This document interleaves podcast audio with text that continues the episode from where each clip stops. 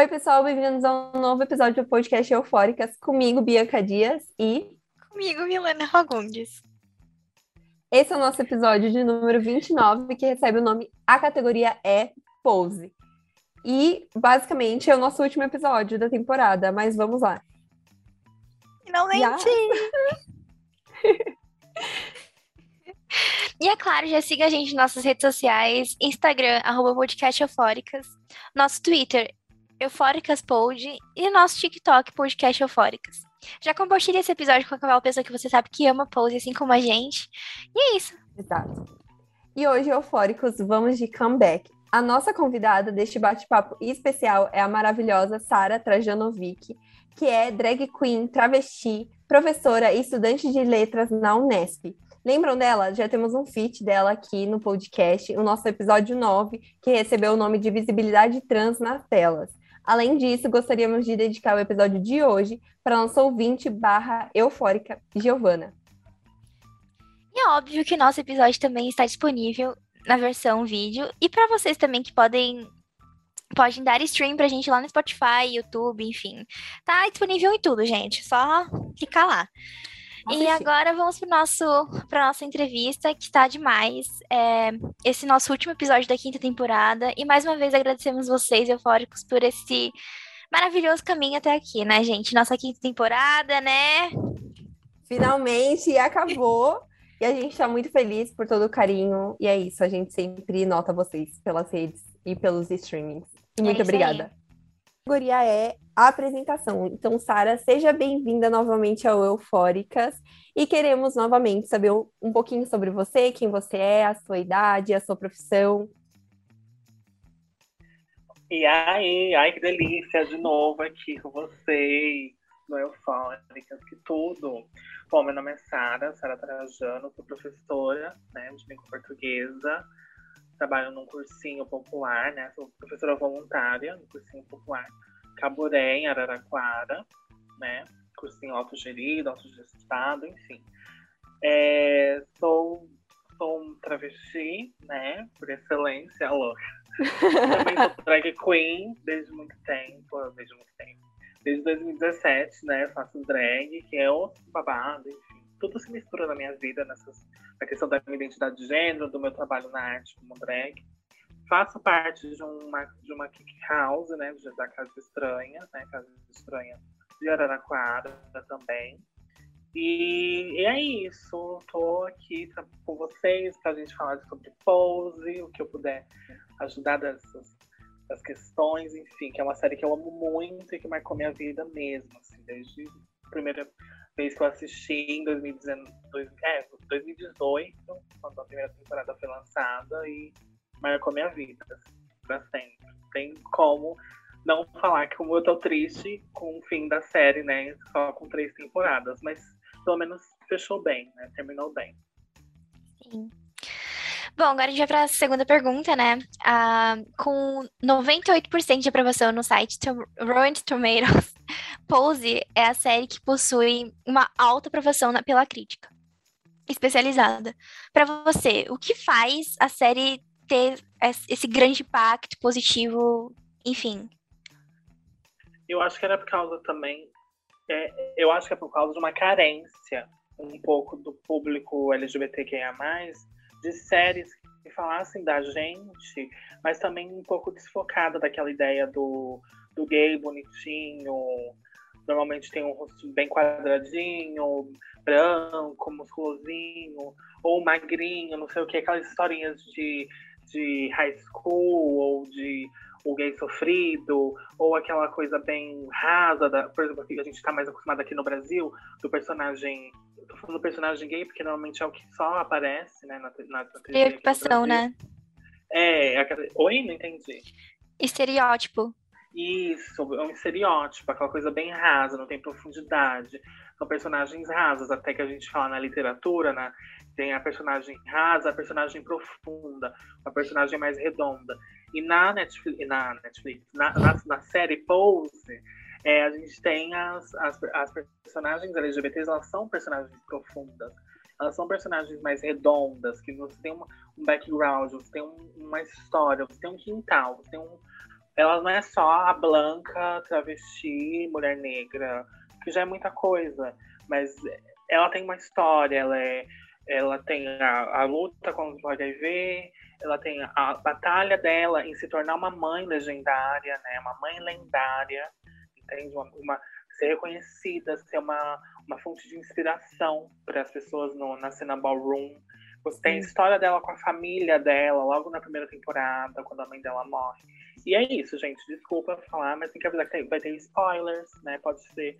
Vai ter spoilers. Sim, vai ter spoiler. Não, não, não tem como a gente não falar sem pôr um spoilerzinho ou outro. Lógico que eu não vou contar a história toda.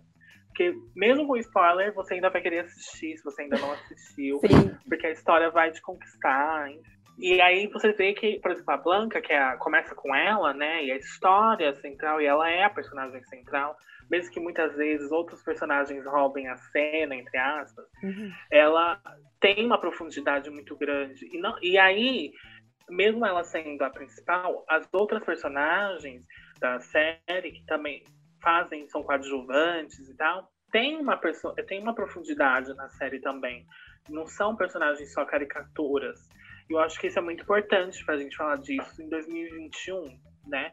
Ou em 2018, quando a primeira temporada foi lançada. Porque pegar a pessoa, você quer falar muitas pessoas, muitos é, diretores, escritores de séries, de filmes, querem falar sobre pessoas LGBTs, porque apoiam a causa, ou porque se simpatizam, ou porque. se- Enfim, qualquer. eh, tem empatia, quer falar sobre, as sobre a liberdade de, de gênero, sobre a liberdade sexual, né? Sim. Mas eles caem muito no raso, ou eles vão somente no olhar deles, no olhar cisgênero, no olhar, olhar heteronormativo. Não se preocupam de ir atrás de outras pessoas LGBTs para falarem e ouvirem o que nós temos para dizer e para mostrar. Ou se querem fazer uma série, uma, uma- um filme, pro- é, fazer uma personagem, uma personagem mulher trans, em vez de con- contratar uma mulher trans, pega uma mulher cisgênero para fazer a personagem, ou pega um homem para fazer a personagem é, de personagem trans, que foi até uma coisa que a gente comentou no outro episódio que eu participei Foi. com vocês, Foi mesmo. né? Que cria aquela ideia quando o Jared Leto e ai, qual que foi o outro ator? Não, foi o do, da garota dinamarquesa. Ai, É, eu esqueci, me fugiu o nome dele, mas eu sei quem é. É, t- assim, todo, o, o que fez o personagem, quando ele ganhou o Oscar lá, ganhou um prêmio, ele foi de homem, sabe? Ganhar o prêmio, Sim. lógico, ele é homem. Mas aí cria aquele imaginário, né, de que pra, é, a travesti, a mulher trans, no caso, ela é um- uma figura caricatura, uma coisa, uma, uma montação, uma fantasia, que por detrás existe um homem, não é isso. Sim. Então, mesmo que a gente. Ah, tudo bem, é ficção, mas a ficção também tem impacto na realidade. As coisas têm uma responsabilidade. Então, eu acho que aí, por isso que o público se agradou.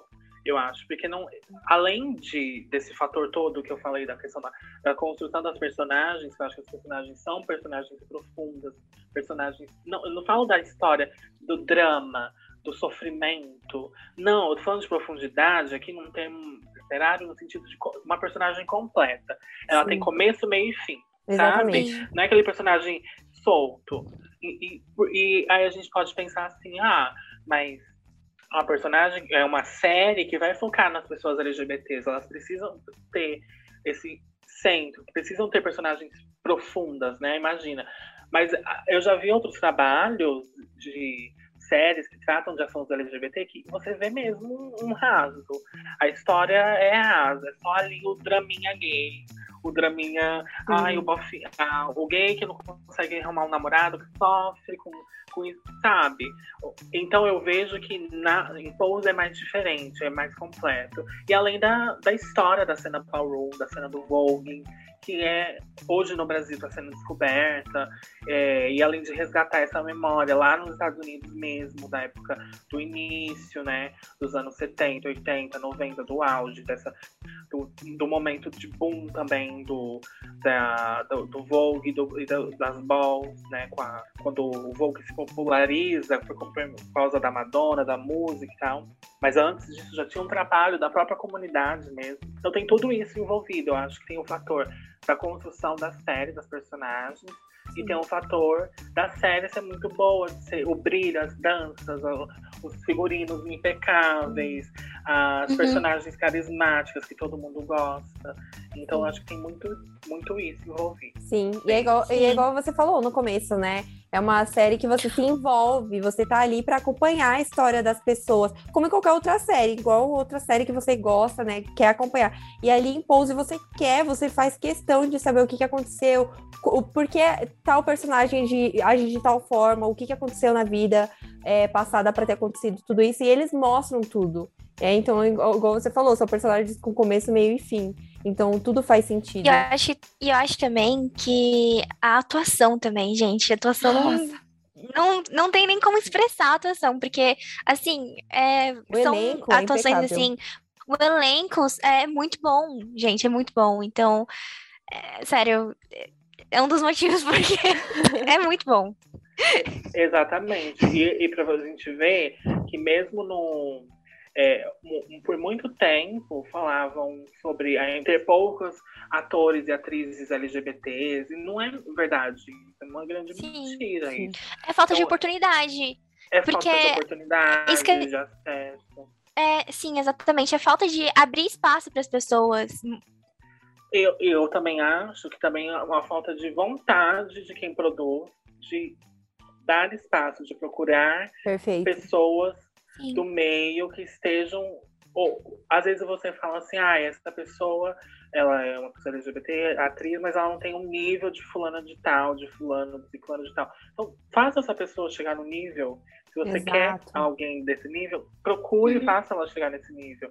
Entende? É sobre acessos, é sobre Sim. uma responsabilidade também que chega neles. Eles querem contar as nossas histórias, mas se responsabilizem também por é, criar meios para que nós também estejamos, estejamos é, papéis, figuras centrais nas histórias que vocês querem contar sobre a gente.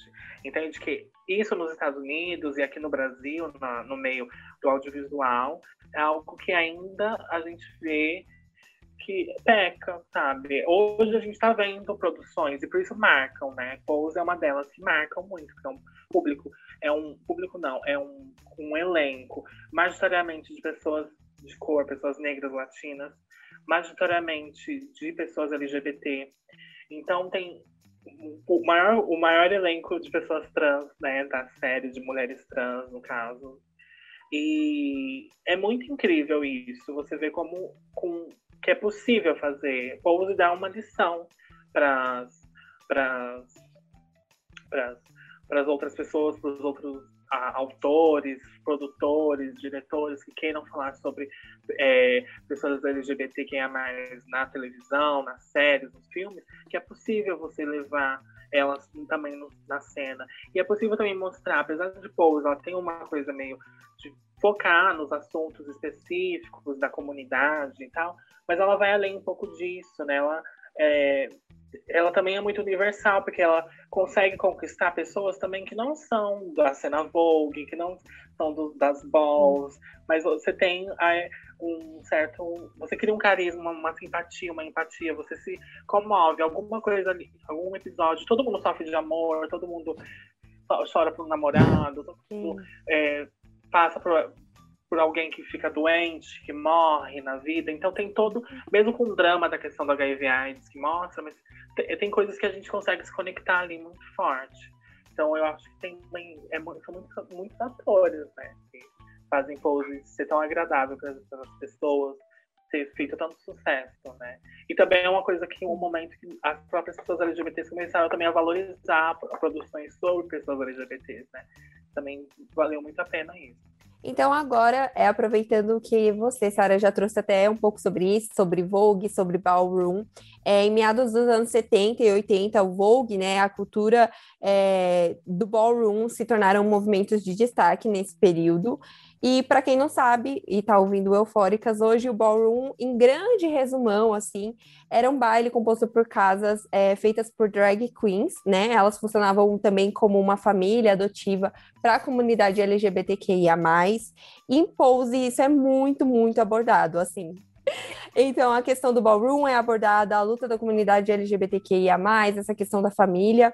Qual a importância de se abordar esses temas? É, e além disso, essa cultura do, dos bailes, do ballroom, eles existem aqui no Brasil? Então, a cultura ballroom, é, é, muito, muita coisa pra gente falar. Daria um episódio também do, do Sim. podcast Babadeiro pra falar especificamente delas, dessa cultura. É, as, por exemplo, as fundadoras, as mothers, é, tinham as mothers, os fathers, também não é só drag queens, tá? Tem, Uhum. Tinha as drag queens, mas também tinha muitas mulheres trans, muitos fathers, né? Muitos homens, normalmente homens gays, né?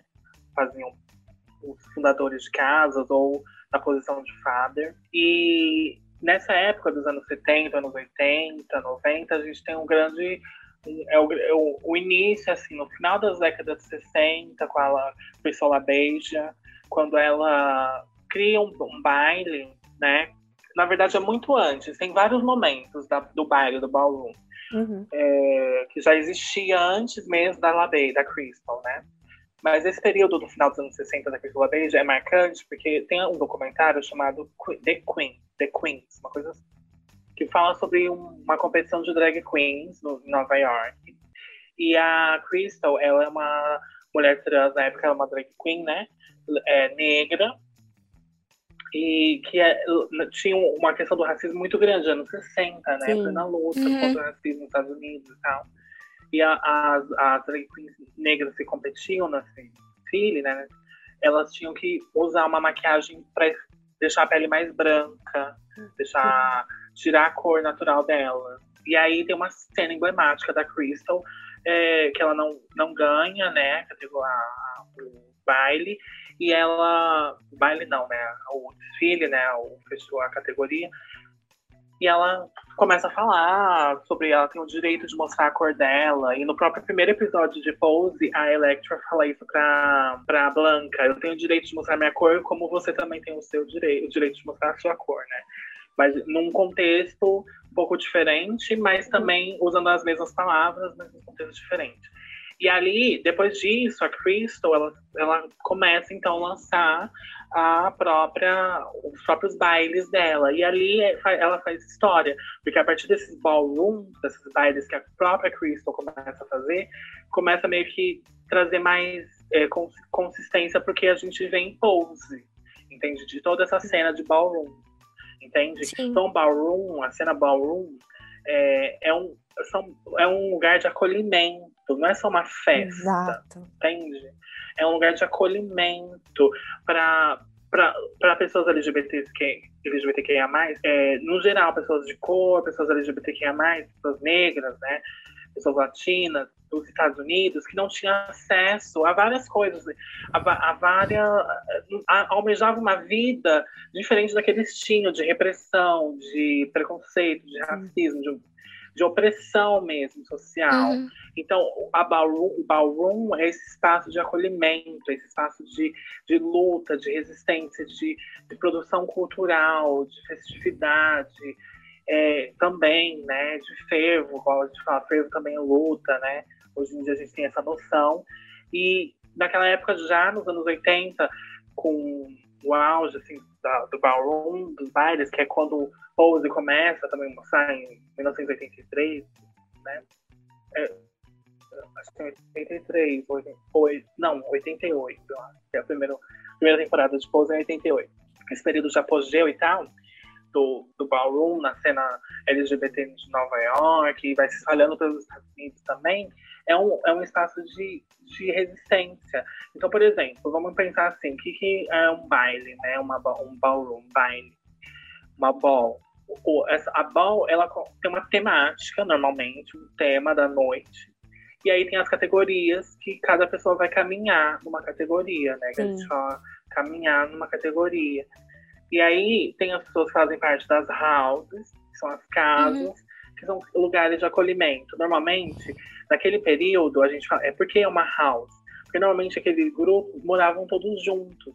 Por isso tem o, a fa- o father e a mother, tem o pai e a mãe, né? Porque eh, eram pessoas que viviam muitas vezes em situações de rua, que foram expulsos de casa pelos pais, pela família, por serem LGBTs, enfim.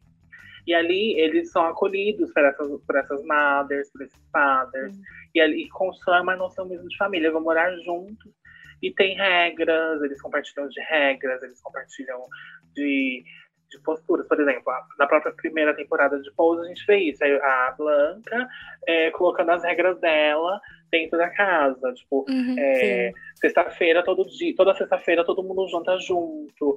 É, a questão do todos os bailes a gente vai desfilar. E aí ela até muda depois dessa regra quando o Damon começa a ter problemas na escola de dança, né? Então, uhum. vê, ela tem uma preocupação também para além dos bailes. A, a, ideia dela não é só ganhar os troféus e ser a mãe, a mãe lendária, Sim. mas ela também tem uma preocupação social, uma preocupação de formação com, com os seus filhos, que é uma coisa que acontece na vida real também, que acontecia e acontece nas, nas próprias houses, entende? Naquele período, Sim. se as mães viam que a, a, o, o filho dela ou a filha dela só se preocupa em ir bem no, nos balls, mas na vida real, tipo, fora dos balls, no trabalho, na educação, a pessoa não se dedica, elas cortavam, elas colocavam regras, elas faziam aquela pessoa também se formar enquanto gente, enquanto pessoa, né? Uhum. Então, várias mães lendárias, da mães e pais lendárias, do, do La Band, Extravaganza, do, da House of Ninja, da Pendavis, que são casas que existem até hoje, elas é, faziam esse tra trabalho social também, entende? Não só de preocupação é, de ser as melhores, as, as casas lendárias, as mães e pais lendários. Não, tinha uma preocupação também de social, de acesso à educação, ao trabalho e coisas que deram frutos. Tem muitos nomes de pessoas incríveis que trabalham na noite, é, trabalham na noite, trabalham na noite artística, mas trabalham uhum fora uhum. disso, que foram além dos ballrooms por causa disso, por causa dessas mães, desses uhum. pais que deram fundamento, deram base para que conquistassem ah, o mundo da moda, o mundo da dança, com artistas, com cantores, como Madonna, enfim, que trabalhou com o, o Willie Ninja, que é um grande nome né, da House of Ninja, né? enfim, ele, ele e outros, e vários outros fizeram história, fizeram a cena. Então a ballroom, a cena ballroom é muito complexa, é muito, muita coisa. Eu até fico assim, me tremendo de falar um pouco sobre isso, para não cometer nenhuma gafe, porque eu venho desse um pouco desse, desse ambiente, porque eu faço parte de uma Kiki House da Casa Estranha. E aí eu, eu não quero falar bobagem, entende? Sim, porque é, é, muita sobre... coisa, né? Tipo, não é só, igual você, igual você também falou, que não é só a festa, não é só o glamour e tudo. Tem muita coisa por trás que também representa o ballroom, assim. Então isso é muito legal. Sim. E aí, a, só pra gente fechar a questão do ballroom, o que, que acontece dentro de um ballroom, de uma, de uma, de uma ball, né, de baile. É, tem, então a gente explicou um pouquinho do que é as casas, né, das houses. Sim. E o baile, ele é um espaço onde tem um tema, normalmente, e tem as categorias que as pessoas vão caminhar. Então tem a questão, por exemplo, do realness, né, que é a realidade, você transpassar, por exemplo, que você é uma pessoa rica, burguesa, da Quinta Avenida, que vai andar, que ninguém vai perceber que você é trans, ninguém vai te encher, encher o saco que você é negro, latino, entende? Você consegue viver o American Dream, American White Dream, entende? Uhum, Esse sonho americano, branco e tal. É, a, a, gente percebe que é, dentro do ballroom você pode ser o que você quiser ser, entende? Sim. Independente Sim. do que as pessoas falem, independente do que seja o mundo lá fora, o mundo exterior, dentro do ball você uhum. pode ser o que você quiser ser. Na runway, feeling, na dança, nas categorias de dança. E é muito legal porque em pose, assim, um spoiler, ó, gente, mais ou menos, assim, não vou contar muito detalhe. Mas, é, nossa, é, eu me arrepiei assistindo a cena da última temporada, onde, se eu não me engano, foi a Blanca que falou: gente, hoje nós se tornamos tudo o que a gente sonhava e, tipo, é, fazia dentro de uma categoria, ou quando a Angel se, se produzia para fazer, para desfilar para a categoria de modelo, ela estava lá sonhando com o futuro dela, né? Que depois se concretizou. Isso é muito, muito legal. É, a Blanca falava que não era só um desfile, virou a concretização do sonho de cada uma delas. Enfim, isso é muito legal também, que aparece bastante em Pose. Exatamente. Sim. E aí você perguntou sobre se aqui no Brasil tem? É, Sim. isso. Sim. Sim, temos. Temos a Cena no Brasil. Né? A gente tem, é, desde 2017, o BH Vogue Fever, né? Que é uma competição aqui, uma, uma ball que acontece em Belo Horizonte. E é muito, muito marcante a cena Ballroom, porque é, uma, é um festival internacional, né? Então vem, as, é, vem Voguers dos Estados Unidos, de outros países também que tem é, é, a cena Ballroom. E ali acontece muita coisa muito maravilhosa, assim, do, dos balls que a gente vê na que a gente vê em pose, que a gente vê nos Estados Unidos acontecendo no Brasil, mas também do nosso jeito, com elementos que não tem lá, por exemplo, como o funk dentro do, do Vogue, Ai, que tudo. o bate-cabelo das drags e tal, tem dentro também tem categorias de bate-cabelo, enfim. Então é bem, bem, bem legal tudo que acontece ali. Ai, que é, legal. Aí eu tenho que falar um, um, nome muito importante, que é da Mother Acra Valance, né? Da mãe Luna Acra Valance, da House of Valance, que é a, a pioneer, né? Uma das pioneers, uma das pioneiras aqui no Brasil, que traz o Vogue, tipo, a, a linguagem, que ela começa a divulgar, trazer essa cena e tal é uma que eu posso falar como pioneira, porque eu a conheço, né? Ela também é madrinha da Casa Estranha. Ai, quantas quantas vezes ela Legal. foi para Araraquara? Ela é incrível.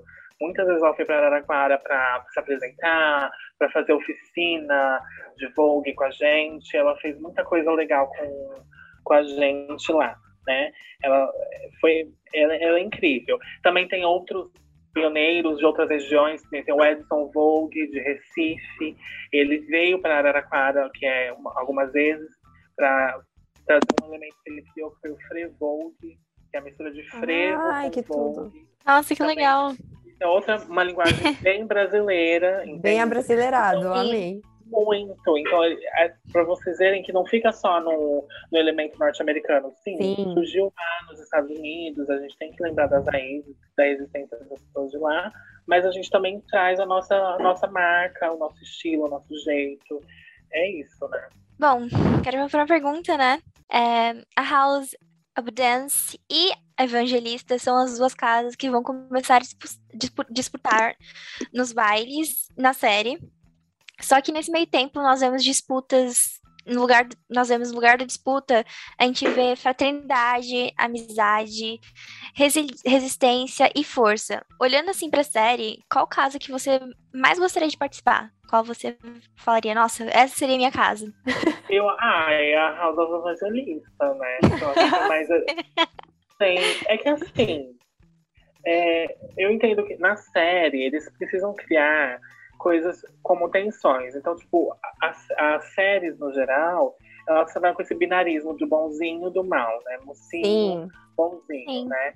Apesar que no fim das contas a gente tem muito a humanização de todas ali, né? Todas uhum. têm um momento de humanização, que a bondade, a bondade está em todo mundo, entende? Mas aí muitas vezes colocam como a House of Ferocity da da, da Angel, da Angel não, da Candy e da Lulu, como antagonista da House Sim. of Evangelista, né? Quando a House of Abundance acaba, quando a, a Electra vai para House of Evangelista, a gente tem esse, esse contraponto de colocar a, a House of Ferocity contra a Evangelista, né? Fazendo Sim. essa, essa uhum. dicotomia. Uhum. Então, coloca assim, às vezes dá a impressão de que a House of Evangelista tem um olhar mais familiar, uma construção de família, uhum. enquanto a House of Ferocity só se preocupa com as balls e quer que todo mundo se lasque. Tipo, Sim. a hora que elas vão jantar é um, uma balinha, um tic-tac, sabe?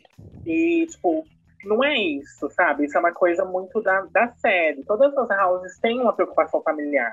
Sim, então, sim. Naquele momento. Inclusive, eu acho que da, da própria House uh, Ferocity tem a parte que da, da Candy, né? Que a Lulu fala que a Candy teve que dobrar, teve que procurar. É que vai ser spoiler. Que ela teve que começar a fazer programas, né, pra, pra ela conseguir é, sustentar as despesas da casa, porque não é fácil. E, tipo, isso acho que trouxe a, tipo, uma humanização delas também, né? Porque, tipo, elas estão cuidando de uma casa também. E, tipo, elas têm que lutar também, não é fácil aquele jeito, ah.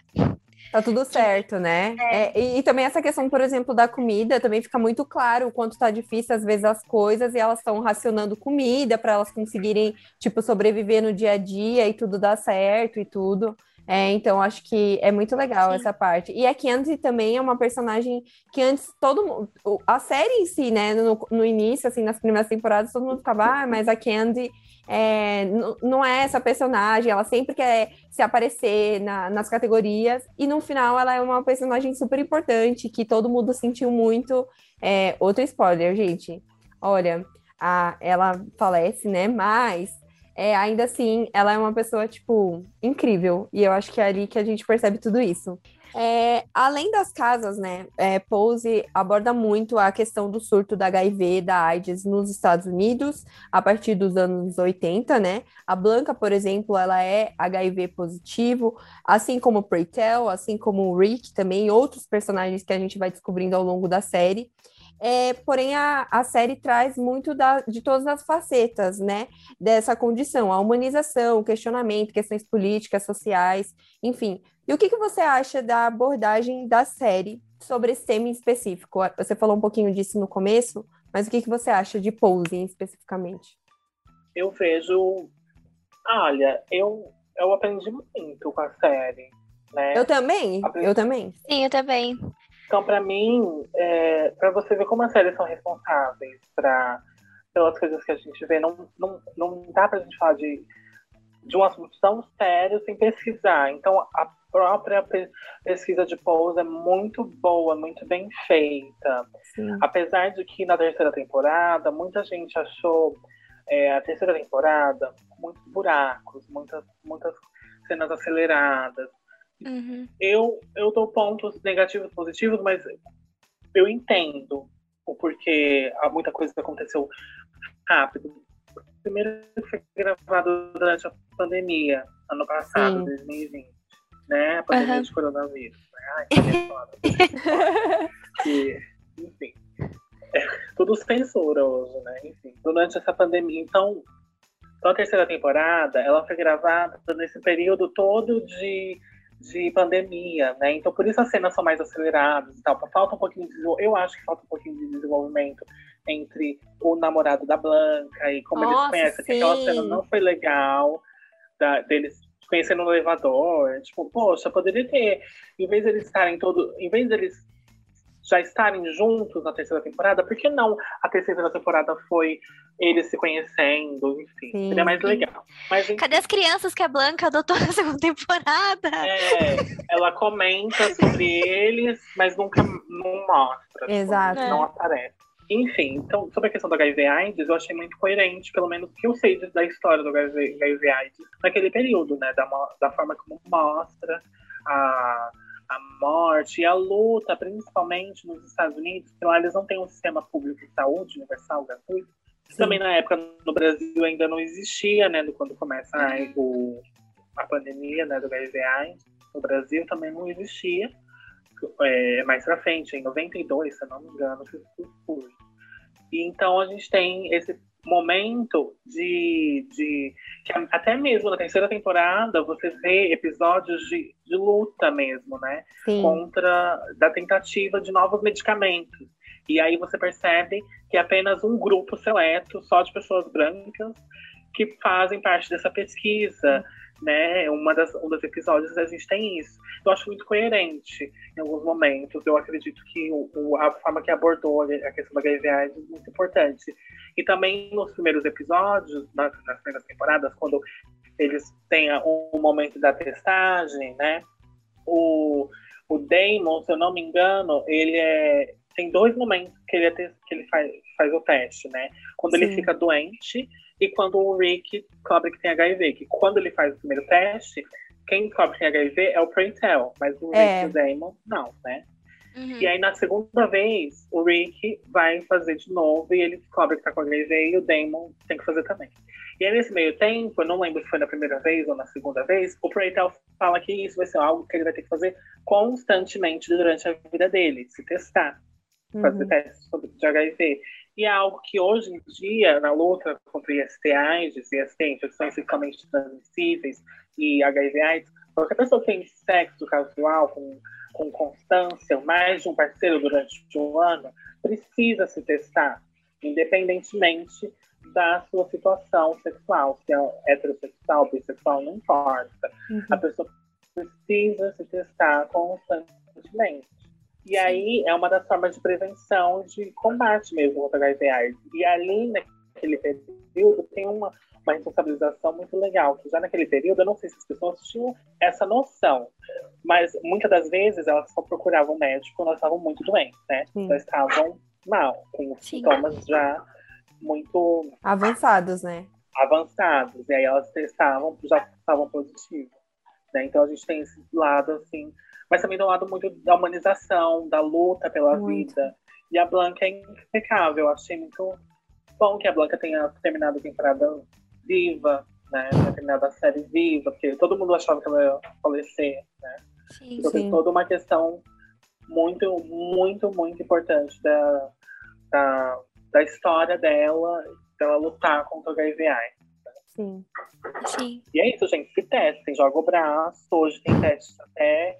Você pode fazer em casa. Exato. Temos o SUS, que é Temos maravilhoso. É, a gente tem o SUS, né? O SUS.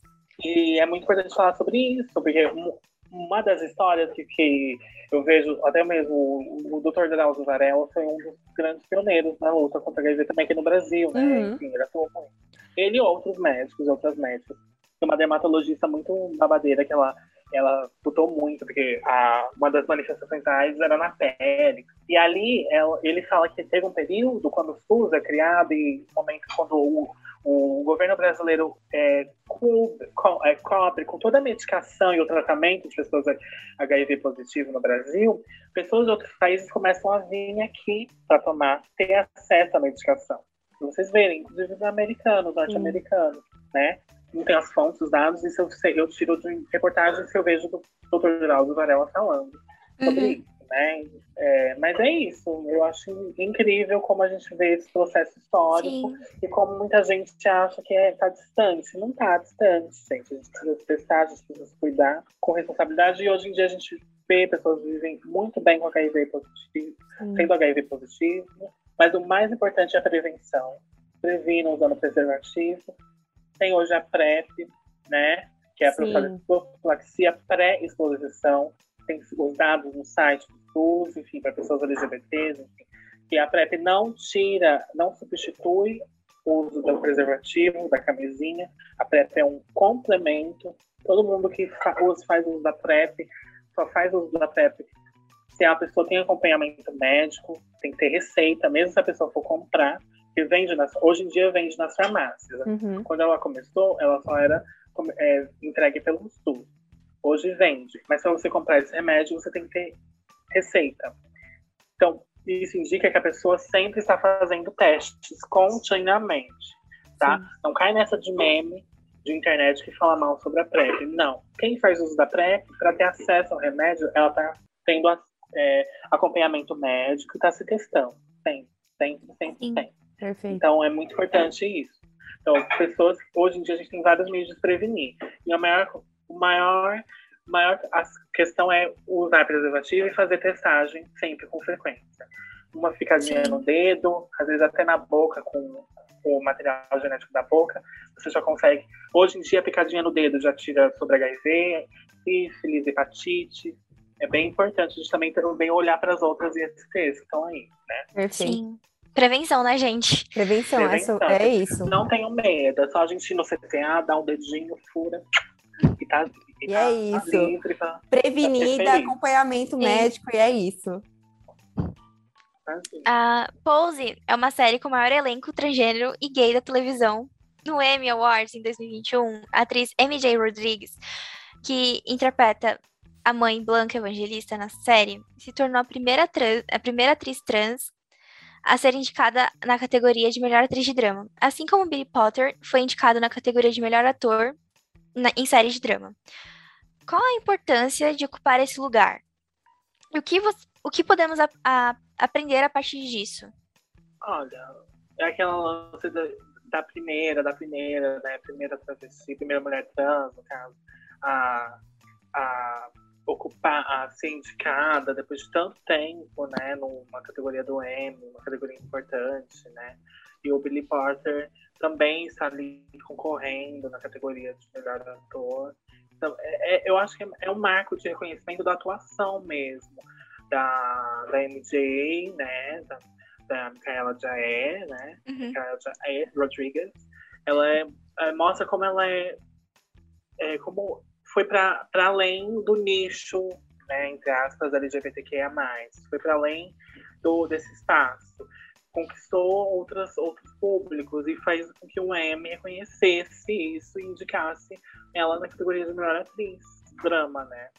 E é isso, eu acho que pra mim é, é, só dela dali já é importante, impacto, eu espero que ela ganhe. Ela Também espero. Sim. Entende? Principalmente ela, assim, pra mim é muito, muito importante, porque uma das categorias que o Billy já concorreu no Emmy, ele já ganhou, né? Já. Em outro, outro momento. É, a, a, a, as personagens trans todas ficaram de fora, né? Sim. De fora né? E ele, não que seja menos importante e tal, mas a série, o foco central ali ainda é levar sobre a vida de pessoas trans, mulheres trans principalmente, uhum. retratar algo que, por exemplo, é, história de homens gays na, na no drama, na, na, dramaturgia, nas séries, já, já, tinha, já vinha assim, já vinha sendo tratadas, né? Já tinham histórias, já tinham é, muita coisa acontecendo já. Uhum. Né? Agora, uhum. de mulheres trans travestis, muito pouco, muito, Sim. muito, quase nada. E aí você vê uma história onde a, atriz, a, a, personagem principal é uma mulher trans e todo mundo em volta também tem as outras personagens trans. Ela não é a única solta ali no meio de outras pessoas, não. Tem todo uhum. um, aquela coisa que eu falei mesmo de uma personagem redonda, ela precisa também de outras personagens complexas para estar tá envolvendo e se relacionando com ela, né? Sim. E aí tem isso, sabe, em volta Sim. dela, tem muita coisa acontecendo. Então por isso eu vejo uma, uma importância assim, tipo, gigantesca dela estar tá concorrendo no, na categoria do M, na, uma das mais importantes de melhor atriz, né? E é isso, gente. Eu tô feliz, pra mim a importância é isso, vai levar um, torcendo por ela. Estou é, emocionadíssima, fiquei muito emocionada no dia quando anunciaram. Ai, o, vídeo, ela postou um vídeo que eu fiquei toda, ai, toda mexida, assim, porque foi, foi igual você falou, porque tinha rolado esse negócio do, do Billy já ter sido é, é, cotado, né, em votações e premiações. Eu acho que inclusive foi no Emmy. E elas e as, é, as mulheres trans do elenco e diversos outros é, atores e atrizes falaram, gente, caramba, mas estamos também aqui existindo, fazendo esse trabalho acontecer, e a academia não reconheceu. E aí agora foi reconhecida, assim, mais que merecidamente. Então fiquei muito feliz. Eu, fiz, eu também estava a Electra, a Dominique, né? Ah, Dominique Air Jackson.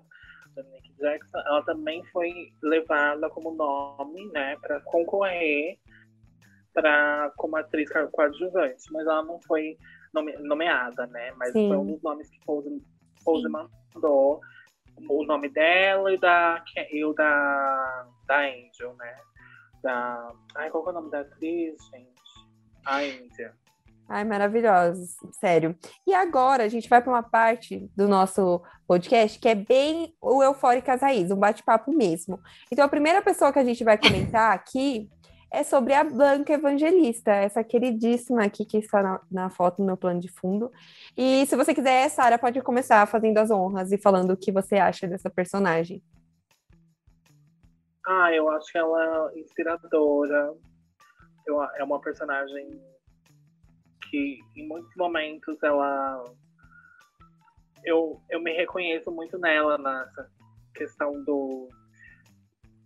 de você não ser a mais bonita, de você não ser entre as, as suas, de você não se reconhecer enquanto a, a, que chama mais atenção e tal, mas ela tem outros valores, ela tem o um valor. Aí nisso eu queria ser igual a ela, entende? O que eu queria mesmo me espelhar nela é em lutar pela, pelo que ela acredita, sabe? Em ter confiança e acreditar no que ela é, no que ela faz, no trabalho dela, isso que ela faz muito bem. O lado maternal dela não tem como falar, ela é uma mãe incrível, ela se mostra realmente uma mãe, não é só por um título, por ela ter sido uma fundadora de uma casa de Vogue, mas não, é, ela é mãe mesmo dos filhos e das filhas dela, né, das pessoas que estão ao redor dela, ela, ela muda a vida de, de todo mundo que passa por ela, ela muda. Nem, até mesmo de pessoas que não são filhos e filhas, filhas dela, né? Como Sim. os próprios amigos, os próprios elders, né, que eles são os mais velhos lá da, da cena, como a própria Electra, como o próprio Brickell, uhum. eles também tem, sentem o impacto da, da Blanca na vida deles, né, da mudança. Então, para mim, ela é isso, ela é, ela é inspiradora no, mais, no sentido mais puro da palavra mesmo, né? Ela traz essa, essa chama de inspiração e tal. E ela é inspirada mesmo nas, nas mães lendárias, né, da, da cena ballroom dos Estados Unidos, que aparecem também no Paris is Burning, ela, ela é uma síntese, né, de todas as mães, eu acho, das, das balls, né, das, das, das houses, né. Sim. Eu, eu acho a Blanca maravilhosa, assim, totalmente é, faço da, das palavras da Sara a minha. Eu acho ela uma mulher assim mega, sabe, empoderada, guerreira e assim a gente vê a evolução dela desde a primeira temporada até a última e o quanto ela sempre, sabe, ela tá ali pelo sonho dela. Ela fala, vou abrir um salão de beleza e ela vai lá e faz acontecer. Ela Sim. faz o salão de, de, manicure acontecer. Ela faz o trabalho dela ser o máximo, excelente no, no que ela puder fazer tá ali pelos filhos dela, eu acho assim, ela icônica. Nossa, amo muito, tenho um carinho muito grande por ela.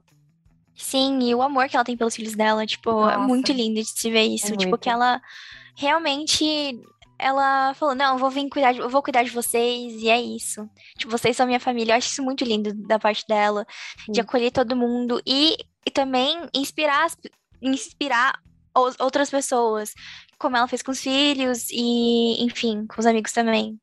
Sim, é maravilhosa. Eu amo. E agora, ah, outro que a gente o... tem. Pode falar. Comentar. É, o Pretel, né? O personagem do Billy Potter, né? O Pretel. Eu acho. Pode conversar, Sora. Imagina. Pode falar, amiga.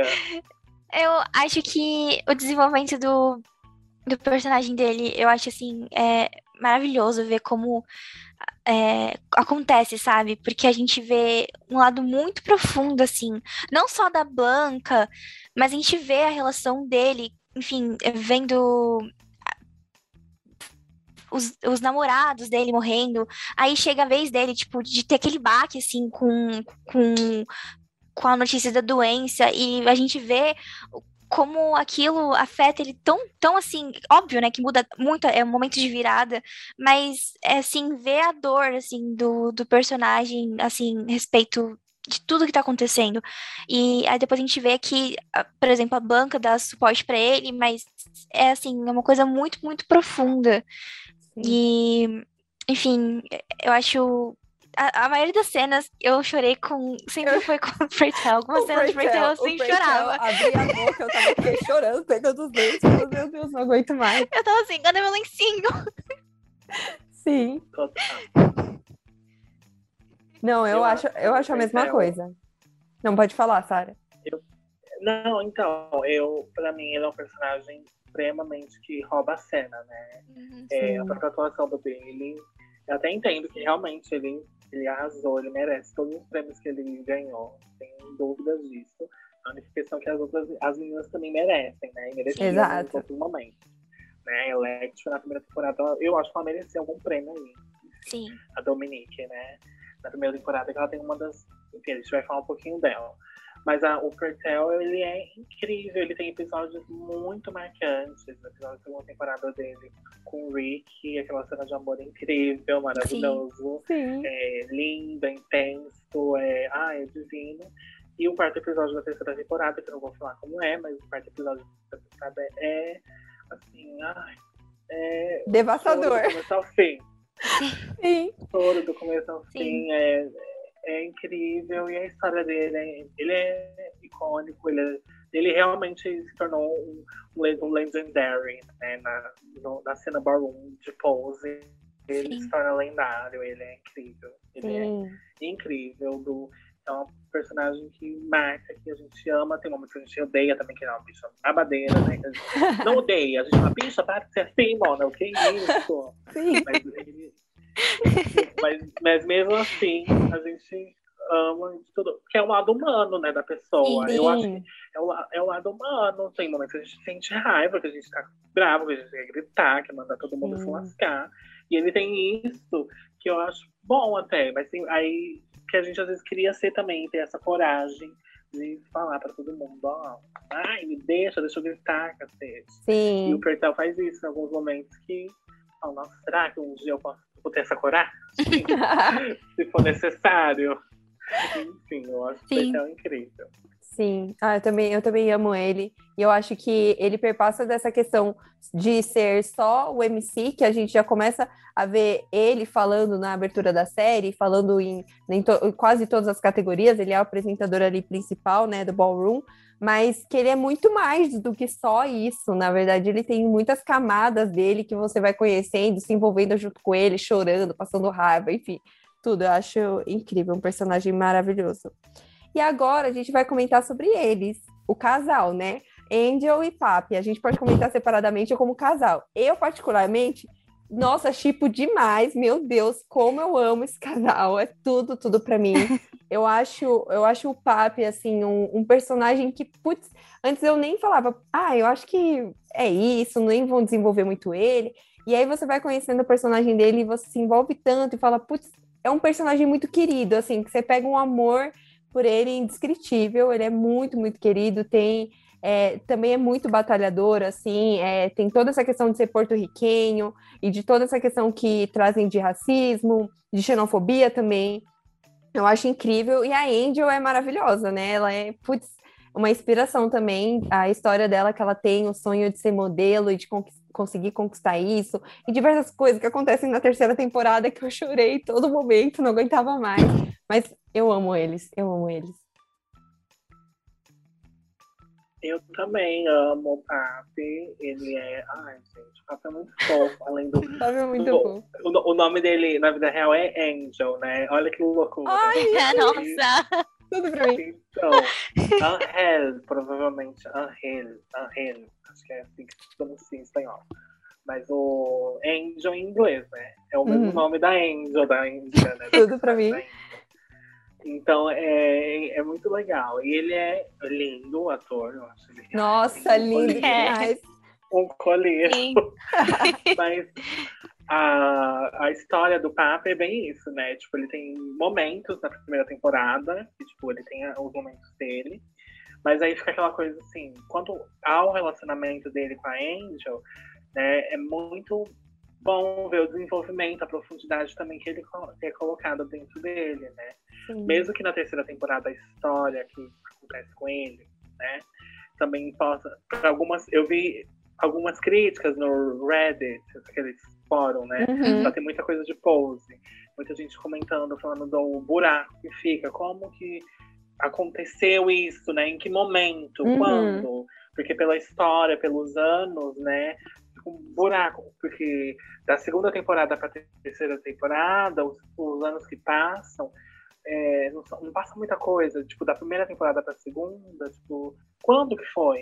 Né? Exato. Aconteceu, sim. é uma história do, do. Enfim, não vou dar muito spoiler. Tem que assistir, assistam, assiste, assistam. Aí, assistam, porque aí quando vocês ouvirem, assistirem, depois ouvirem de novo o podcast, vocês vão entender do que a gente está falando mais claramente, né? Enfim, então o Papi pra mim, mas assim, é incrível. E a Angel, ela tem uma inspiração que a gente estava tá comentando antes da gente gravar, né? Pra gente lembrar os nomes. Da Tracy Africa, uma modelo trans, uma mulher trans, que nessa época ela fez muito, muitos trabalhos, né? E aí quando ela descobre que ela é trans, quando ela anuncia que ela é trans, acaba o trabalho dela enquanto modelo nos Estados Unidos e ela é, é, funda a House of Africa, né? Uma house também de Vogue, para acolher, fazer. E ela se torna uma grande nome, uma grande um nome lendário na cena ballroom dos Estados Unidos, porque ela não, é, não consegue trabalhar mais como modelo, né? E é a mesma história da Angel na segunda temporada, né? No final da segunda temporada, que ela não consegue mais emprego porque descobre que ela é trans, né? E aí o Papi entra em cena, né? O Papi entra como um grande manager, um grande empresário para ela, com a ajuda da Miss Ford e tal. E aí também se mistura com a história de outras mulheres trans, até mesmo do Paris Burning, que vão para os Estados, saem dos Estados Unidos para trabalhar como modelo na Europa, que é o que acontece com a Angel, né? Não mostra no, no, entre séries, é, entre temporadas, como o que aconteceu quando a gente não tá vendo, né? Uhum. Quando a Angel vai, a Angel vai pra fora, trabalha fora, mas ninguém vê, né? Essa temporada os assuntos são outros. E aí ele, ela vai pra fora por causa do papo e tal. Então também tem uma inspiração em personagens da vida real, em pessoas da vida real que a própria Paris Hilton mostra. E a Tracy Arthur é uma delas, que ela aparece no, no Disclosure, no documentário da Netflix, Revelação, que a gente Uhum. comentou da outra vez. Ela Sim. aparece, a história dela é contada lá também, né? Não sei se vocês lembram. E aí é bem interessante isso. Então, pra mim, Angel e Papo é tudo. E também é maravilhoso da gente ver um, um amor, um relacionamento de fato amoroso. Na primeira temporada, tem toda aquela história que mexe com os sentimentos da gente, com, mas no meio, num lugar muito fetichista, que é de onde vem o, o, próprio, o próprio Steve, né? Steve é o nome dele, o, o cara que tem o relacionamento com a Angel Sim. na primeira temporada. Stuart. É, eu acho que é. Eu acho que é Acho que é. Stuart. Stuart, né? É, eu acho que é. Aí eles têm um relacionamento e tal, mas é um parte de um lugar fetichista, de um lugar de, de. É meio casa de bonecas, aquela peça de teatro, casa de bonecas, Sim. que ela, a Nora não consegue fazer nada, que ela tem o surto dela, ela sai, enfim. É o que ele queria fazer com a Angel, né? Essa coisa Uhum. meio. É, você vai ser minha mulher pra ficar em casa, não sei o que, não sei o que lá, viver o, o sonho de princesa. E a própria Angel depois se toca, né? Que não é aquilo que ela quer e depois ele vai embora. Enfim, toda essa história dela eu acho muito boa e foi muito bem superada com, com o Papi. assim. Papi. Foi. Nossa, o Stan foi uma, uma parte da história ali que eu fiquei. É Stan. É Stan? É Stan. É o Evan Peters que Ele faz. A gente, não importa, ele é um personagem péssimo, a gente não gosta, Irrelevante. irrelevante, irrelevante. incoerente, acho você sim. enfim. Mas o papo, Sim, enfim, deu toda a E é maravilhoso. Outra coisa, não sei se vocês perceberam, falando dele com esses personagens, como foi importante. Tipo, eu fui. A primeira temporada eu reassisti. Antes de lançar a terceira temporada, eu reassisti a primeira temporada e, e a segunda temporada, de novo. Já, sei lá quantas vezes eu assisti a primeira e a segunda temporada, desde que lançou, não sei. E aí, as partes dos personagens da- dele, da mulher dele, do chefe lá, é irrelevante, você pula. Eu, pelo menos, Sim. quem não assistiu a primeira, assistiu a primeira vez, assiste tudo, né? Tem que ver pra entender a história. Mas as partes deles, depois É irrelevante. uma segunda, você E eu vejo mesmo, eu acho que é aquela coisa assim, da consolidação branca, né? Da, ai, precisa dos personagens brancos, heterossexuais, para as pessoas assistirem. E, e Pose se provou o contrário, que não contrário. precisa deles, entende? Eles não fazem nenhuma diferença na história, sabe? Pouco me importa o drama da família, do, do Exato. E do Que a verdade seja. Que a verdade seja Sabe? dita. É, eu não, não faz sentido ali Sim. em Pose. Não é isso que eu queria ver. Então tem momentos que eu ficava assim, ah, eu vou pular. E eu pulava lindamente. Não na primeira vez que eu assisti, mas nas outras Mas vezes, nas outras, com certeza. sabe?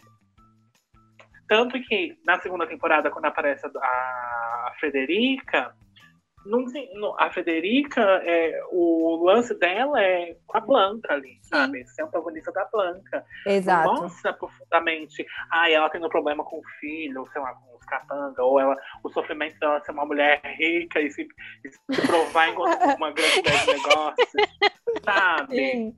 Sim. Entende? Tem, a Sim. gente tem, tem momentos que mostram isso, quando ela é presa e tal, mas os outros momentos, é, o, a tensão da Federica é pontual, é ela e a Blanca. Exato. Que é o Sim. que vale ali, naquele momento. Ela, sim, esses personagens valem ser rasos, entende? Porque a gente já sabe de onde eles vêm também. de- Enfim. Então, né, agora a gente vai comentar sobre a Electra, a Lulu, a Candy e a Casa Feroz. Não, é, e a Candy É, Frost. A, a Electra, ela é a grande. Ela Sim. tem a, a grande, é a grande mãe, né, de todas, da Blanca, da Lulu, da Candy, né? Ela que acolhe. E é muito legal é, esse episódio da terceira temporada, o episódio dedicado a ela, e de você ver toda a história dela. É bem, bem legal. Acho que a terceira temporada valeu muito a pena para para Electra, mostrando esse, esses momentos dela. E, e muitas, muitas pessoas questionavam, mas como a Electra não se contaminou com HIV? Porque 10 anos ela foi.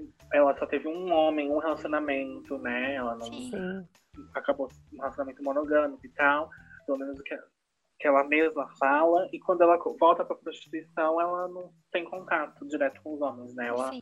tá na, no private dancer, né? Da Tina Turner. Ela dança num vídeo, ela não tem contato com, com ninguém. E depois, quando ela vai trabalhar à noite, ela, aquela cena do látex, né? Do fetichismo sim, e tal. Sim. Que ela até mesmo comenta que conta do, do HIV AIDS era o que tava bombando naquela época, né? Quando ela, faz, quando ela começa a fazer sim. muito dinheiro. Então, mas a Lecture para mim é esse momento de superação mesmo, de, de força, de resiliência mesmo, de ser um pouco às vezes até ríspida, mas no fundo ela é uma grande mãe, ela soube e inclusive na terceira temporada mostra isso, ela tem mother, a mother provides, não sei como fala em inglês, não lembro. A, a mãe provém tudo, né? Uhum. Ela faz, ela provém para os filhos dela e é o que ela fez. Muitas vezes, lógico que o momento que parte a história da Blanca na primeira temporada é um momento de de tensão entre as duas, uhum. de, de, uma se opondo contra a outra. Mas a Blanca nunca deixou de mostrar a gratidão que ela teve pela Electra. E a Electra também. Né, quando a Electra faz a redesignação sexual, a única pessoa que vai atrás dela é a Blanca. A Blanca, sim. Entende? E ali mostra por quê? Porque ela era a. Ela rouba o dinheiro, né, das outras. Ela faz uma cena ela se mostra, é, é, ela merece estar ali sozinha, né? E, e, acho que por causa disso ela vai aprendendo a valorizar mais Sim. a comunidade, a família dela, as pessoas. apesar de que na primeira temporada ela já é uma, uma lendária e tal, ela ainda tem muita coisa a aprender e ela e Pose nas temporadas vão mostrando essa evolução da, da Electra, Sim. né? Mesmo que na segunda temporada ela surge com a House of Winter, enfim, manda a, a Blanca ir se lascar. Porque precisa, né? Precisava daquilo. A Electra, por bem ou por mal, também ela tem momentos de antagonista com a Blanca, né? Mas ela, ela é incrível, assim. Ela tem uma evolução quanto caráter, quanto pessoa. Ela Sim. evolui uma das, uma das, uma das cenas que eu mais chorei assistindo a série foi, a cena, foi aquela cena da Electra, é, quando ela tá indecisa sobre fazer ou não uma cirurgia, e ela tá mostrando, né, a angústia dela. A gente vê um lado, eu acho que a gente vê a primeira vez um lado muito humano dela. Muito e quando vem aquela né? cena, tipo, a gente. Electra nunca deixa, tipo, sim, tipo, ser vulnerável. A gente ver a Electra toda. É, e quando vem aquela cena, a gente fica, gente, ela, ela, ela não é essa, essa, esse titânio todo. Ela é uma pessoa, ela é uma mulher, ela é, uma, é um ser humano. Enfim, ela tá sofrendo com isso. E, gente, foi uma das cenas que eu, que eu mais chorei. Que eu mais chorei. Eu andava mais... minha assim, eu tô chorando, não aguento mais. E o que eu mais gostei desses episódios da primeira temporada é que do Mother's Day né, do Dia das Mães, não do da mãe do ano, uhum. que é o último, do Mother's Day, Dia das Mães, quando a mãe da Blanca morre, que aí vai mostrando esse, esse trajeto, desde quando a Electra começa a se programar para fazer a cirurgia, dão mais de dois ou três episódios até ela de fazer a cirurgia de fato. E eu gostei que teve um desenvolvimento legal, foi meio coisa de novela, né, brasileira, que, que estica. Mas eu achei muito bom, porque normalmente as séries americanas, elas não fazem isso, né? Com uma história de fundo. Se a gente for ver, entrando mais parecer técnico, mas meu técnico entre aspas, né? telespectadora só. Porque eu vejo normalmente as, as, séries americanas, elas vão num caminho muito rápido. As coisas acontecem e terminam num episódio Sim. só. Então, normalmente a gente esperava, quanto o telespectador, que ela, no mesmo dia ela ia fazer a cirurgia. E não foi assim.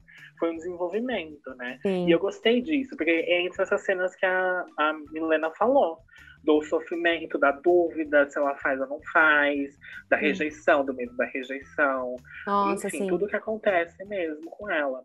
Né? E é muito maravilhoso a gente ver esse processo ali naqueles Sim. episódios. Eu gostei bastante também. E, e eu Gente, acho outra a- cena também Pode da falar. Electra que quando ela, acho que na segunda temporada que ela tá começa a trabalhar, ela trabalhar no no na boate lá que de que esqueci de BSM. Strip, Sim, Ah. que ela não é outra, que ela começa a trabalhar com o Dominatrix. Ah, Sim. Aquela, sim. aquela cena, aquela cena, ela andando na rua com a roupa Ah. preta, assim, casacão. Gente, aquela mim. cena é tudo. É o poder que ela, que ela transmite com aquela cena, ela roubando o, o cigarro do cara na fila, e ela andando assim. Gente, aquela cena é tudo. É tudo pra mim. Nossa, eu amo a Electra. Eu acho que é, essa questão, eu vejo ela muito como uma mulher também que, assim, ela sempre foi muito focada e sempre falou assim: olha, gente, eu vou virar uma mãe rica e vocês vão, tipo, ter tudo que eu puder dar pra vocês. E desde a primeira temporada ela falava isso. Quando todo mundo ria da cara dela, ela falava: tá bom, até parece. Ela consegue fazer, tipo, ela segue no objetivo dela e ela faz. E ela é aquela mulher que, tipo, a- ela olha assim na terceira temporada e fala: Olha, eu não preciso de ninguém ao meu lado, eu mesma faço a minha história e eu faço do jeito que eu quiser. E ela sai maravilhosa. Eu acho isso muito, é muito assim, muito grande, sabe? Muito grandioso. Eu acho ela bem uma mulher poderosa, forte. E tem aqueles momentos que a gente fica, ai, Electra, eu vou te bater, mas tem outros que a gente fala, putz, eu te amo. Eu te amo demais. Sim. E tem a Lulu e a, e a Candy, né? Que também a gente tem que falar. Tem que falar. Sim. Sim, sim, da Lolo, da Candy. A Candy deixa. é, a Candy, eu vi algumas pessoas reclamando. é, isso é uma discussão mais nos Estados Unidos, por ela ser uma. É, duas personagens que têm a pele retinta, né? Que é a Electra e a Candy. E mostram elas como raivosas, Sim. sabe? Aquele estereótipo. Mas eu é, não sou eu também que estou falando isso, lógico. Enfim, com todas as ressalvas, eu vejo a Candy como humana mesmo, porque ela também não. Sim. Ela luta por ela. Ela não tenta se encaixar nos padrões. É, tem um momento de fragilidade. Ela tenta, quando ela faz a, quando ela bomba bunda, seio e tal, pra ficar mais feminina e tal, eu ficava tentando entender, porque, por exemplo, na categoria de realness, ela ganhava em face, mas em relação ao corpo, ela não conseguia disputar. Né? Ou Vogue, quando ela tenta aprender a dança do Vogue, ela não, não, não vai. E aí, quando ela pede pra colocar uma categoria nova, que é de lip sync, né, de dublagem, Sim. enfim, ela sempre tenta batalhar por ela. Então, a Candy, ela se conquista nisso. E toda a história dela, o episódio dela, da, da passagem dela na segunda temporada, que é marcante, né? E também a relação da Lulu. Eu acho que entre a Lulu e a Candy, a Candy teve mais história, né, de, pra contar. A Lulu, eu amo a Lulu, ela tem uns momentos dela de brilhar também dentro Sim. da casa, quando ela perde a Candy, quando ela tem que se mostrar enquanto mãe, continuar trabalhando na House of trabalhando, né, com, com, as, com as filhas dela, com a pessoa da House of Ferocity, se mostrando enquanto mãe, enquanto mother. E na terceira temporada, as questões que ela tem lá com a Angel, enfim. Tem os momentos dela, mas ainda faltou. É, mas é uma personagem que não é esquecida, né? Sim. momentos dela, eu gosto dos momentos dela também com na viagem, né? Que eu acho Ai, tudo. sim, eu acho Sim. tudo. Sim, A viagem da segunda temporada é incrível, né? Aquela e viagem- também tá ali. sim. Aquela viagem é tudo, eu amei. E eu amo muito a amizade da Candy e da Lulu, elas sempre foram muito parceiras, mesmo assim, brigando. E é uma amizade real, assim, tipo, nenhuma amizade é feita de pó mágico e muitas alegrias. Tem conflito, tem briga, tem momentos que elas não se falam mais, mas continuam ali, amigas, tipo, uma do lado da outra sempre, não importa o quê. Eu acho isso muito legal também que eles abordam. Sim. Eu também amo. Amo muito.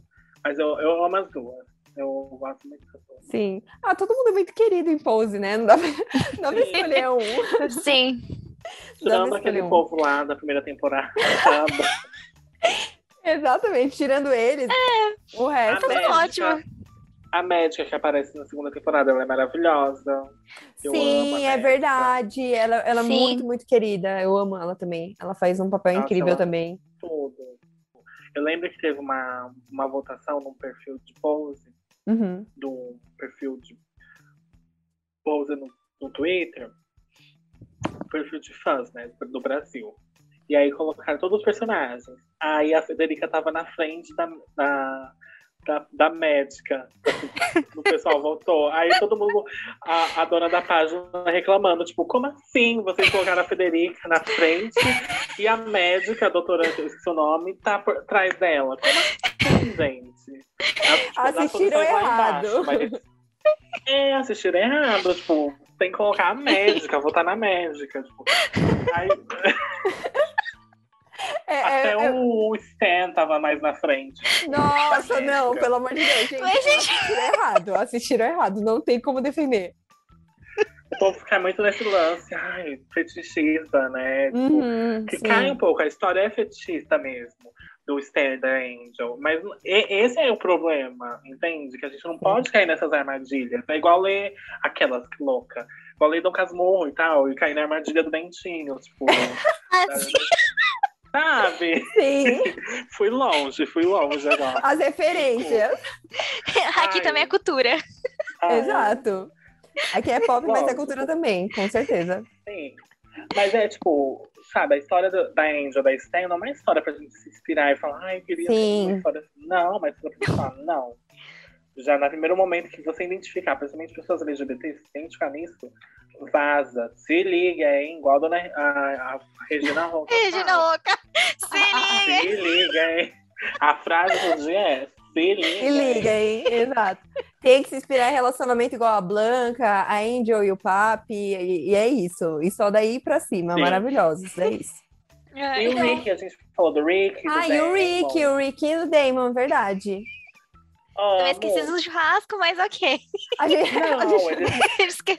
não acho que a gente esqueceu do churrasco.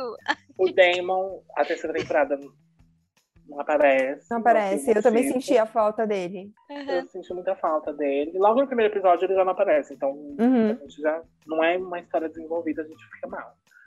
Faz falta o Damon. Mas o Rick também é incrível a história dele, da evolução dele na terceira temporada é incrível, né? O Sim. do Rick é, é bem, bem bonito. E o Damon, eu amo a história do Damon, da superação dele. Ele caminha junto com a Blanca, né? Todo... Muito. Porque os dois saem de casa, né? O Damon é expulso e a Blanca sai da casa dela uma segunda vez, mas já é a segunda vez saindo de casa, no caso da, da House of Abundance. Abundance para formar a casa dela. E os dois caminhando juntos. E eles se encontram, enfim. O da evolução do Damon é incrível. E eu amo um episódio. Eu amo o primeiro episódio, que é quando ele. Né, ele passa na, na, na escola de dança, que é icônico. Nossa, icônico, eu me arrepio. Memorável. Sim. Dançando Whitney Houston, é incrível, é incrível aquele episódio. E aí tem essa história, e eu amo um episódio que eu não sei se uh, as pessoas gostam muito, mas é aquele episódio da segunda temporada, quando o Rick e o Damon vão fazer um programa de televisão que nunca Sim. passa. Sim, eu amo Ai, aquele episódio. é o episódio da, da parada, da parada de sucesso, né? Que vai, eles vão dançando as músicas. Sim. E em primeiro lugar é Vogue, da Madonna. Tipo, é, é muito legal aquele episódio, porque ele, ele dança muito. Sim. Eu, eu amo. Eu ele, amo. Ele, ele arrasa, assim. Ele, ele não, fala, não é só Vogue, não que só fosse alguma. Que só ser Vogue é pouca coisa, porque é difícil. Sim. Mas ele vai em tudo, né? Ele Sim. é Sim. um artista muito incrível, Damon. Acho ele incrível. Damon Rick, eu amo também. Acho eles também lindos, amo. os dois. Esse Rick é um safadinho, né? o Rick é danado. Nossa, mas eles são lindíssimos. E depois com o Pertel é incrível os dois.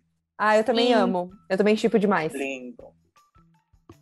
Não, também o chip do. É, eu não sei se eu chipo Rick e Pertel. Ah, chipo, chipo. Ah, chipo, chipo sim. É.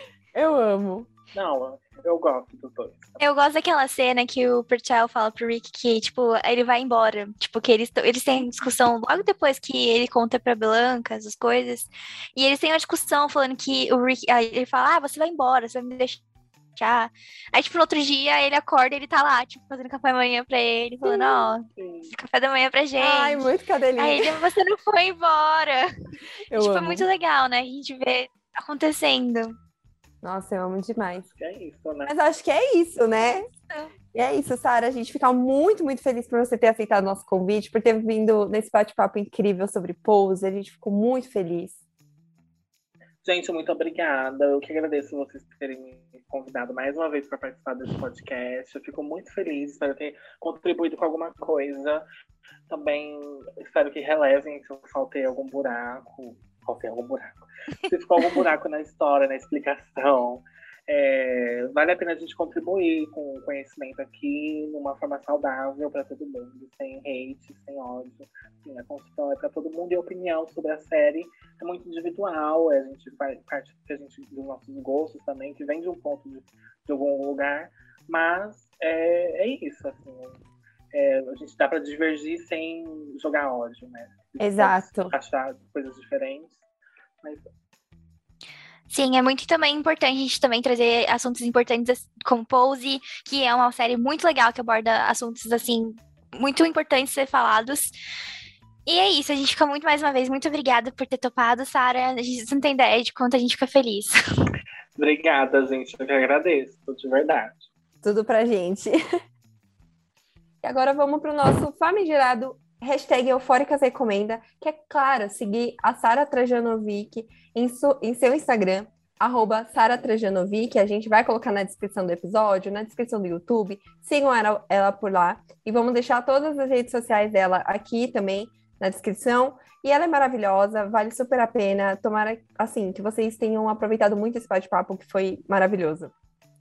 Sim, meus amores, chegamos ao, nosso, ao fim da nossa quinta temporada. Sigam a gente nas nossas redes sociais, Instagram, podcast Eufóricas, nosso Twitter, Eufórica Pods. Gostou? Tem alguma dúvida? Crítica construtiva, só mandar pra gente por lá, porque ainda tem muitos assuntos eufóricos pra, pra a gente ter aquela euforia de sempre. É sobre isso. É isso.